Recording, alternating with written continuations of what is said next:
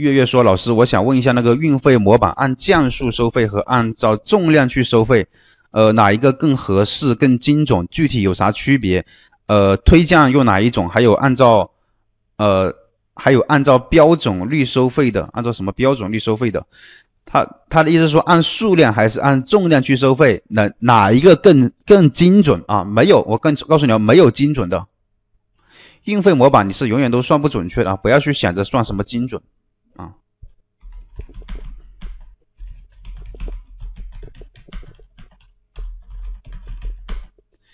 运费模板你永远都算不准确啊？什么意思呢？并不是说你真的算不准确，你今天来，你今天计算准确了，那么明天呢就不准确了啊。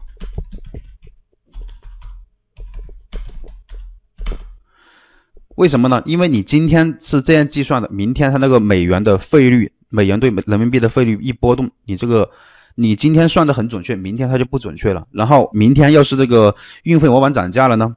每个月运费模板都在调整，你怎么可能算得准确？我就光说这两点，它就不不是很准确了。它还有很多个点让它不准确的。你的打包，你每次打包你能保证百分之百所有的商品的重量都是一模一样的吗？不可能保证的。对吧？你总会有那么几克的误差在这里出现。